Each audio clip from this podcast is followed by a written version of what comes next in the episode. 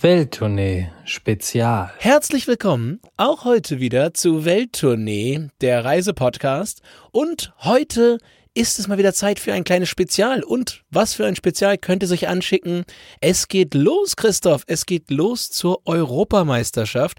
Und ehrlicherweise, wir haben vorhin gesprochen, wir sind beide noch nicht so ganz heiß drauf und wir versuchen jetzt heute mal uns zusammen mit euch so ein wenig in dieses Turnier hinein. Und zwar, indem wir das Ganze mal unter dem verbindenden europäischen Momentum sehen. Und zwar ist das die erste EM, die in mehreren europäischen Ländern oder beziehungsweise mehr als zwei Ländern stattfindet. Und wir gehen jetzt heute mal mit euch die Locations durch und erzählen euch so ein bisschen was zu den Stadien, zu den Orten. Und Christoph, äh, du hast mich hier eben gerade dazu eingeladen. Ich habe noch keine Ahnung, was hier gleich kommt. Ich habe hier nur die Stichworte Stichworte mit den, mit den Stadien und den Zuschauerzahlen. Äh, ich bin gespannt. Die Spielorte weißt du, kennst du schon. Hast du schon mal gehört, oder? Ja, ich habe teilweise habe ich, hab ich von Spielorten gehört. Du warst auch schon mal. Du war in Feeling, glaube ich, warst du sogar schon. Also könnte das relativ unterhaltsam werden. Vermute ich mal. Ja, mal, wir gucken es doch mal an. Ja, das, das machen Denn wir mal. Irgendjemand bei der UEFA, der, ich will jetzt nicht sagen, das große Geld äh, gewittert hat, aber äh, möglicherweise mal was Neues machen wollte, hat tatsächlich diese Europameisterschaft in verschiedene Orte gelegt. Ja, die Idee war natürlich vor Corona, da war sie eigentlich gar nicht schlecht, also ein bisschen durchs, durchs Land reisen, ein bisschen durch den Kontinent reisen und verschiedene Leute treffen. Es war gar nicht so schlechte Idee, aber dann kam ja dieser Virus und macht das alles ein bisschen fraglich. Deshalb machen wir es einfach mal äh, digital. Also statt jetzt groß auf Tour zu sein mit Nachtzug und wie auch immer durch Europa, kriegen wir es immerhin ein bisschen ja, digital hin. Und ich hoffe mal, ein wenig Tipps können wir noch geben, selbst wenn ihr keine Tickets habt oder wie wir ein wenig ja, noch nicht so die Sehnsucht nach dem großen Fußballkick verspürt, versuchen wir es hier mal zu machen. Und ich würde viel lieber 96 sehen als irgendwelche Nationalmannschaften gerade, Christoph. Trotzdem spannendes Projekt. Und äh, wie wir heute schon mal verkünden können, U21 Welt, äh, nein, U21 Europameister sind wir schon.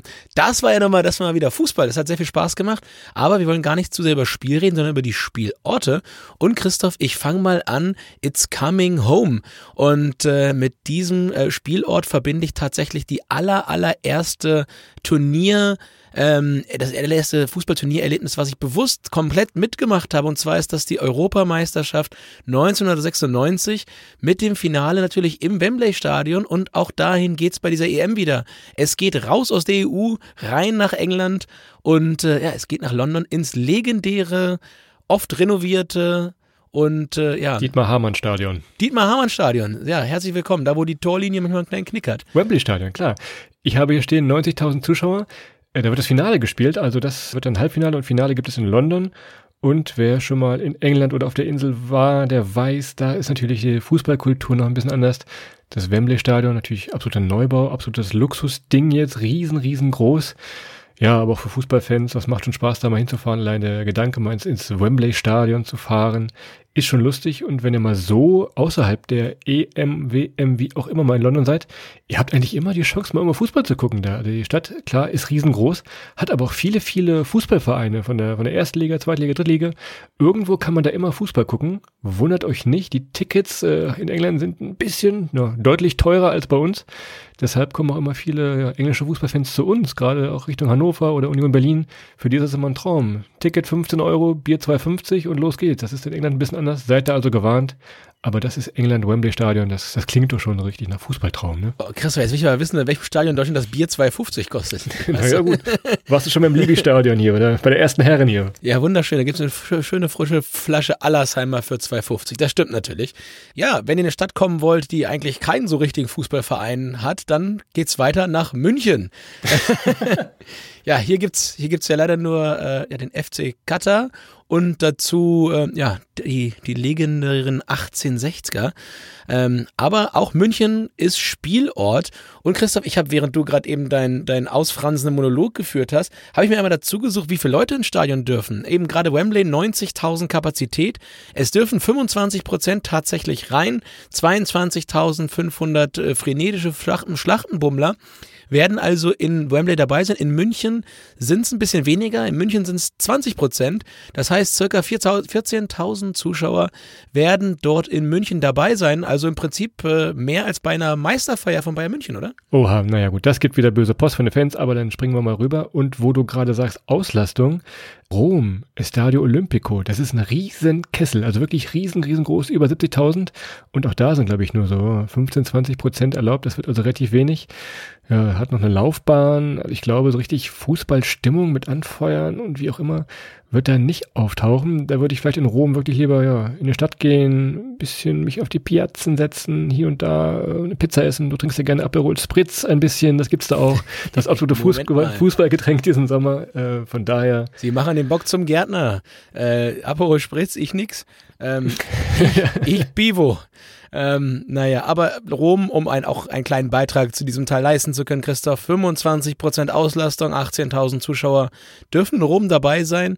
Ähm, insgesamt, wo wir das gerade durchsprechen, ich, ich finde es interessant, ich habe es von der U U21 jetzt schon spannend gefunden, überhaupt mal wieder Zuschauer im Stadion. Das wirkt alles immer so ein bisschen wie Bundesliga Classics. ja, also so ein bisschen zurückguckst. Was mir eigentlich eingefallen ist damals, als ich gesehen habe, ah, München und Rom spielt, das hätte man wunderbar mit dem Nachtzug verbinden können, denn von München gab es früher mal den direkten Nachtzug runter nach Rom. Das wäre so ein richtig schöner, ja, ein Traumabend gewesen. Also man ist im einen Stadion, könnt ihr euch vorstellen, 18 Uhr fängt das Spiel an. Dann steigt man in den Nachtzug, düst in den nächsten Ort, guckt sich da das nächste Spiel an. Also die Idee an sich dieser verbindenden Sache, das, das ist eigentlich schon gar nicht schlecht gewesen. Wie gesagt, ist leider jetzt ein wenig in, in weite, weite Ferne gerückt, in, ins Abseits, würde ich fast sagen, gerückt. Ja, die alte Nachtzuglinie aus Monaco, die Bavaria nach Roma. Naja, da werden, da werden 70er Jahre Träume wahr, Christoph. Ja, an der Stelle. Aber äh, dieses Mal leider nicht. Äh, die Linie gibt's glaube ich, aktuell überhaupt nicht und äh, ist auch aktuell, glaube ich, nicht geplant. Auch nach Corona noch nicht. Aber wäre ja mal ein Tipp, ähm, München, Rom mal wieder zu beleben. Und Christoph, weiter geht's äh, in eines der fantastischsten Länder und Stadien, die es vielleicht auf diesem Planeten gibt. Und zwar geht's nach Schottland, in den Hampton Park. Und zwar geht es nach Glasgow mit 52.500 Zuschauern, die da reinpassen. Und äh, es dürfen rein auch 25 Prozent, 12.750 Zuschauer. Also auch wie Liebig-Stadion eigentlich. Wenn die ja, erste ich glaube, ich glaube 12.000 Schotten, das ist schon mal was anderes. Ich glaube sogar Schottland spielt gegen England und wer ein bisschen die Politik verfolgt in den letzten äh, Monaten und Jahren, der weiß, da, äh, da brennt's dann richtig. Also das könnte schon was werden. Gerade in Glasgow natürlich auch absolut verrückte Fußballstadt. Ich war mal vor vielen, vielen Jahren, war ich mal das war der, der Drittligarekord. Glasgow ist ja mal abgestiegen in die dritte Liga. Trotzdem haben sie ihre riesige Fanbasis einfach behalten. Und dann haben sie dieses Stadion einfach komplett ausverkauft mit 50.000 Leuten. Ich war auch irgendwie zufällig dabei. Kann ich auch sagen, ich bin Weltrekordteilnehmer. Das kannst du nicht behaupten, oder warst du mal irgendwo beim Weltrekord dabei? Ja, ich habe an dem Tag, hast du nicht gesehen, ich habe gespielt. Ja, du hast das. ja, ich war der, der links außen. Auf das, der, das auf der Orgel hast du gespielt, oder Stadionorgel wahrscheinlich. ja, genau, der war ich. Naja, das ist schon, ist schon so. Aber Christoph, jetzt kann ich dir mal sagen, und zwar war ich bei dem Rekord dabei und äh, damit kommen wir ins nächste Stadion und da habe ich dich irgendwie nicht gesehen. Und zwar geht's nach Kopenhagen in Dänemark. By the way, äh, die fahrradfreundlichste Stadt, in der ich glaube ich äh, jemals Fahrrad gefahren bin. Oh ja. ja. Ähm, wahnsinnig gut gemacht. Insgesamt eine wahnsinnig, wahnsinnig schöne Stadt. Vielleicht eine der schönsten der Welt. Und es geht äh, ins Parkenstadion, Christoph. Damals ganz legendär mit Hannover 96 da gewesen. Ich glaube 10, 12.000 äh, Auswärtsfans damals äh, in Kopenhagen gewesen. Da schellte das Telefon von Lars Stindl. Und ähm, ja, da kann man auch immer noch mal kleiner Abstecher, einen kleinen Abstecher machen nach Christiania. Äh, wir müssen irgendwann mal eine Kopenhagen-Folge machen. Die gibt's noch gar nicht. Stimmt, ja. Äh, also, allein, über, allein Christiania können wir eine eigene Folge machen. Also wer da morgens einmal in die Fänge reingerät, der kommt da schnell nicht wieder raus. Wunder, wunderschön. sieht man nicht wieder. Genau. Und äh, ja, auch da sieht man, äh, ja, äh, dass Kopenhagen äh, schon ein bisschen mehr geht. 45 Prozent der Zuschauer können rein. 15.200 frenetisch feiernde Dänen werden dort erwartet. Und ja, das könnte man wiederum eigentlich, Christoph, mal schnell mit dem Zug hier nachmittags von Hamburg mal hoch.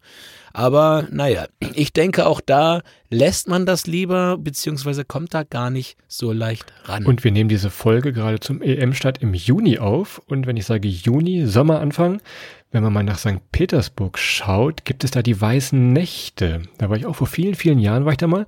Weiße Nächte kann man so beschreiben, äh, die Sonne geht zwar unter, aber sie klebt so ganz leicht unterm Horizont. Also hat man da so einen ganz weißen Schimmer, es wird nicht richtig dunkel und die äh, ja, Bewohner von St. Petersburg, die nutzen das dann, um einfach eine riesen Party zu feiern. Gerade ihre Uni-Abschlussparty, die wird dann da am Fluss gefeiert. Gibt dann diese ähm, Segelboote, auf denen die Uni- und Schulabsolventen dann so fahren. So ein Segelboot mit roten Segeln. Wir posten das mal bei Instagram bei uns, wie das aussieht. Ist also normalerweise eine riesen, riesen Party da. Aber ich fürchte auch in diesem Jahr, äh, Sputnik 5 wird da nicht viel helfen. Ich glaube, dass diese Party fällt aus, ne? Hey, hey, hey, St. Peter. Äh, Sputnik 50 Prozent müsste es heißen, weil so viel dürfen ins Stadion rein. 34.000 äh, frenetisch feiernde russische Zuschauer wird es dort geben in St. Petersburg. By the way, eine äh, wunder, wundervolle Stadt. Aber Christoph, äh, das ist es dann auch an der Stelle für Russland und es geht weiter in dein mehr oder weniger Wahlheimatland und zwar geht's nach Spanien und es geht in eine der Städte, in der ich ja die das tollste Erlebnis Fußball, nein, ich, ich lege mich fest, in der ich das allertollste fußballerische Erlebnis haben durfte meines gesamten Lebens. Und zwar ist das in Sevilla. Ähm, Hannover 96, damals für, qualifiziert für die Euroleague und äh, eigentlich waren wir schon fast wieder draußen, weil wir haben, ich meine, es war einer der Vorjahressieger mit Sevilla bekommen, eigentlich unschlagbarer Gegner zu Hause 2-1 gewonnen und dann in Sevilla 1-1 gespielt. Und diese Stadt, Christoph Kleiner, ich muss einfach mal ausführen, diese Stadt hat eigentlich zwei Fußballvereine, du weißt es, einmal Betis und einmal den FC Sevilla. Der FC Sevilla seit Jahren erfolgreich, aber die beiden Stadtteile mögen sich nicht. Und ähm, wir sind immer im, im Stadtteil gewesen, wo halt die äh, Betis Sevilla-Fans waren. Und die, die Kinder haben, wollten Fotos mit uns machen im 96-Trikot. Die haben das gefeiert, dass wir da gegen den großen Rivalen spielen. Und als wir dann rausgeschmissen hatten, hatten wir in der ganzen Stadt frei essen, frei trinken. Das war wunder, wundervoll. Äh, eine, eine wahnsinnige Gastfreundschaft. Ich habe eines meiner Trikots sogar noch so einem kleinen Jungen geschenkt. Ähm, ich hoffe, er trägt es in Ehren, weil wir diese Mannschaft. Der die gleiche Größe hatte wie du wahrscheinlich. Der hatte, war, wir sind beide 1,40 groß gewesen. er 14, ich durch ein bisschen älter. Ausgewachsen. Ausgewachsen. Aber naja, das ging soweit so gut. Und äh, ja, Stadion in Sevilla, 30 Prozent passen rein, 17.000 Zuschauer am Ende des Tages netto äh, da drin. Ich bin ja mal gespannt, wie das wird. Ist allerdings nicht das Stadion, äh, wo wir damals gespielt haben, glaube ich. Äh, nee, ist Olympiastadion, das ist ein bisschen größer. Ja. Bevor wir jetzt hier die Nicht-Fußballfans komplett verlieren, du kannst so ein bisschen beschreiben, Sevilla, klar, wirklich so eine typisch spanische Stadt, da brennt's halt richtig. Und dieses Stadion, das steht mitten in der Stadt, das vom äh, FC genauso wie von Betis. Also man geht, man kommt um der, man steigt aus dem Bus aus, geht um einen Häuserblock und mitten in diesem Häuserblock steht dann dieses Stadion reingebaut, reingenagelt das kennt man schon gar nicht mehr. Gerade so Richtung St. Petersburg und die anderen Stadien, die wir hatten, die sind ja mehr oder weniger auf einer grünen Wiese. Aber gerade in Sevilla ist das halt richtig krass. Auch wenn ihr mal guckt nach einem Wochenendtrip oder wenn ihr da mal Fußball schauen wollt, das macht schon richtig Spaß, weil wirklich um diese Stadion sind dann die, die Tapas-Bars und die kleinen Kneipen. Adrian nickt, wird sich daran erinnern. Das ist also wirklich noch so, ja, England im Warmen, da gibt es auch mit den ganzen Kneipen um die Stadien rum. Das ist in Sevilla vielleicht eine der, der fußballbegeisterten Städte. Und ich habe mir vor ganz vielen Jahren mal das äh, Europa League, ich glaube es war Viertelfinale, Betis gegen FC angeguckt in der Stadt selber, im Betis-Stadion. Kannst du dir also vorstellen, was da los war. Das war nochmal drei Nummern größer, aber das ist nochmal so ein, so ein Tipp, sowohl Wochenendausflug als auch Fußballausflug äh, Sevilla, Spanien. Absolut. Und weiter geht's. Wir haben vorhin schon von fahrradfreundlichen Städten gesprochen. Ähm, wenn man von fahrradfreundlichen Städten spricht, dann muss man auch über Amsterdam sprechen. Auch hier gibt's Fußball im Johann, in der Johann Cruyff Arena. 54.990 Zuschauer passen normalerweise rein. Und äh, ja, auch in Holland ist man vorsichtig, 25 Prozent, 13.500 Zuschauer dürfen am Ende auch rein. Und wenn ihr die Möglichkeit habt, auch jetzt schon Amsterdam, äh, eine wahnsinnig, wahnsinnig wundervolle Stadt, super mit dem Zug zu erreichen, by the way. Aus fast ganz Deutschland ist man rasend schnell dort, im wahrsten Sinne des Wortes. Und äh, ja, kann man eine gute Zeit haben. Manchmal, Christoph, äh, bietet sich auch an, mit dem Zug zu fahren, weil, ja, also Autofahren ist, ist ja hier und da. Wenn, wenn man aus Christiania in Kopenhagen kommt, nach Amsterdam weiterfährt, das ist eine gute Runde, glaube ich, ne, oder? Da sollte man auf jeden Fall äh, zwischendurch äh, auf den Zug umsteigen und vielleicht nicht selbst am Steuer sitzen, so für ein paar Wochen danach. Amsterdam, ah, ja. dieses Stadion, kennt ihr vielleicht, das ist diese, sieht aus wie die Arena auf Schalke, kann also das Dach zumachen, unten geht noch eine Autobahn durch. Die gibt schon einige Jahre da, also von daher auch wirklich für Fußballfans immer, immer eine Reise wert, kann ich so, kann ich so sagen. Absolut und nicht nur für Fußballfans, auch für Fans von viel Wasser, guten Fahrradwegen und interessanter Architektur. Absoluter Tipp. Ich, ich, muss, ich, muss, ich muss weit ausholen. Ich muss ein, ein, ein meinen Lieblingsort. Und den überlasse ich jetzt komplett hier. Da bin ich mal gespannt, wie du das machst. Oh. Es gibt ja hier noch so eine, so eine ewige Fehde. Und wenn uns Leute was vorwerfen, äh, ist es ja meist die, die Rumänien-Folge, Christoph, und dein Blick auf Rumänien. Darum ganz ehrlich, ähm, ich überlasse dir jetzt mal das malerische Bukarest ähm, mit der Arena Națională und in Bukarest, und danach verabschiede ich mich aus, dem, aus der Diskussion, 25% dürfen rein, 13.750 Leute. Christoph, Bukarest, ihr beiden, ihr habt auch die Plätze fertig los. Ich werde das genauso machen wie jeder Nationalspieler nach dem Spiel. Ich werde mich winden, richtig schleimig, ganz glitschig. Teflonmann wird man mich nennen im Interview.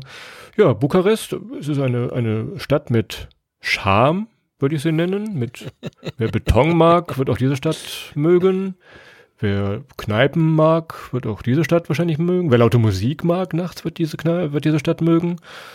Ja, ansonsten, ja, es ist jetzt, es ist mal was anderes, aber vielleicht nicht so meins. Du bist ja deutlich begeisterter, also vielleicht kannst du es retten, wenn wieder Post kommt, gerne direkt an mich, äh, CEO schicken, dann weiß ich Bescheid. Tja, also wie gesagt, ich, äh, ich würde für, für so ein, so ein EM-Spiel in Bukarest, da würde ich zu Fuß hinlaufen. Sag ich dir, wie es ist, aber. das, ist das ist ja eine große Lüge hier. Naja, gut.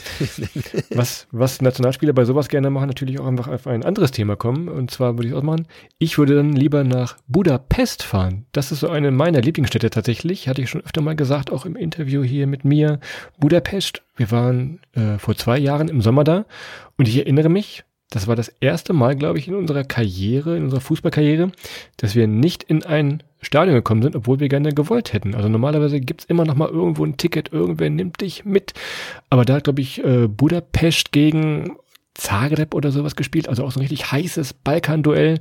Aber damals zum ersten Mal gesagt, keine Chance in den, in den Stadion reinzukommen. Was erinnerst du dich? Ja, ich erinnere mich und äh, ich weiß, es war schon mal fast der Fall, eben bei dem genannten Drittligaspiel, wo ich mich dann noch einwechseln haben lassen als Linksaußen. äh, da bin ich gerade noch reingekommen, aber bei dem Europapokalspiel damals in Budapest, da hat's nicht gereicht. Das Spiel ist halt, glaube ich, hinterher 0-0 ausgegangen und äh, herausragende bei Budapest ist übrigens, Christoph, es ist das einzige Stadion, was wir voll besetzen. Also herzlichen, herzlichen Glückwunsch. Äh, ich weiß nicht, wie das geht in Corona-Zeiten, aber Budapest schafft von 68.000 können 68.000 rein. Toi, toi, toi, viel Glück. Wahrscheinlich nicht mal Maskenpflicht, ich weiß es nicht, aber irgendwas ist da, hört sich dann nicht richtig an. Wir haben ja auch schon ein wenig geguckt über unseren Sommer und Budapest stand da ja auf dem Plan. Normalerweise ist in Ungarn gerade Einreiseverbot, also als Touristen kommt ihr da gar nicht rein. Aber wenn ihr ein Ticket habt für dieses Spiel oder eins der Spiele in Budapest, dann ist euch erlaubt für, ich glaube, 72 Stunden dürft ihr ins Land, müsst dann aber auch wieder gehen. Also von daher, ja, wer jetzt nach Budapest will, soll sich vielleicht noch ein Ticket kaufen da für die Arena, auch ganz neues Stadion. Aber das nur mal so, ja, zur Info, wie die gerade die, die Auflagen sind, dass man das mal sieht, okay, es ist EM, und man kommt halt schwer beziehungsweise kaum rein. Ne? So ist es in der Tat. Und Christoph, äh, ich sehe, wir überziehen hier maßlos. Das sollte eigentlich hier zehn Minuten dauern. Der schnelle Intro, einmal hin alles drin zur EM. Wir müssen das Ding mal noch weiterziehen, denn es gibt noch einen Ort, den wir noch nicht haben. Und das ist, äh, jetzt werden sich einige äh, euphorische Leser des äh, Dirke Weltatlas fragen, Baku, ist das Europa? Naja, gut, ist, äh, ist am, am Kaspischen Meer gelegen. Ja, könnte man mal diskutieren, ob es noch Europa ist. Jedenfalls, äh, trotzdem darf man dort mitmachen.